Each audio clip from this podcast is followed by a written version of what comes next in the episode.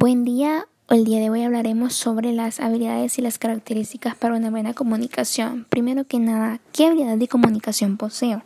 Entre estas habilidades están las de escucha y las de comprensión.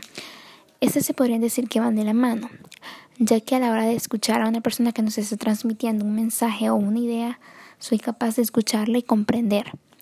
Bueno, un ejemplo claro de esto sería una persona que acaba de sufrir una pérdida y yo soy capaz de escucharla con atención y demostrar que la estoy comprendiendo por medio de la comunicación verbal o la comunicación no verbal. Esto quiere decir que yo le voy a demostrar algún gesto. Este gesto puede ser un abrazo para que la persona se sienta apoyada o retroalimentar, por ejemplo, decir tranquila, estará bien, entre otros aspectos. Bueno, otra habilidad con la que poseo es la de generar empatía, ya que soy capaz de ponerme en el lugar de la persona a la que estoy escuchando. Ahora, ¿qué habilidades necesito reforzar? Entre esas habilidades están las de resiliencia, que es aquella que se nos hace muy difícil superarla o nos hace o nos afecta mucho eh, la circunstancia que esté surgiendo, ¿verdad?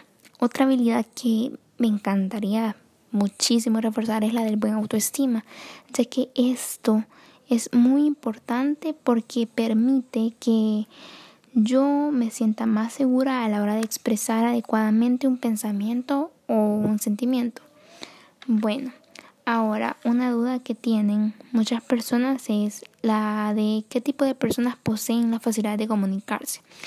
Bueno, estas personas son aquellas personas que escuchan, comprenden y transmiten una idea de manera clara y concisa. Ahora, ¿poseo yo facilidad para comunicarme? Bueno, yo considero que sí tengo la capacidad de expresar mis ideas, pero no se las expreso a cualquier persona.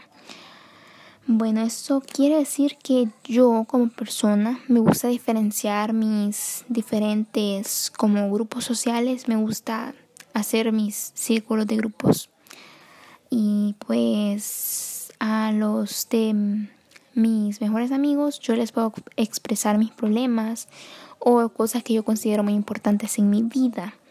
En cambio, mi grupo de compañeros de la universidad, yo solo le expreso ideas que van referente a la carrera o a algún proyecto. Muchas gracias.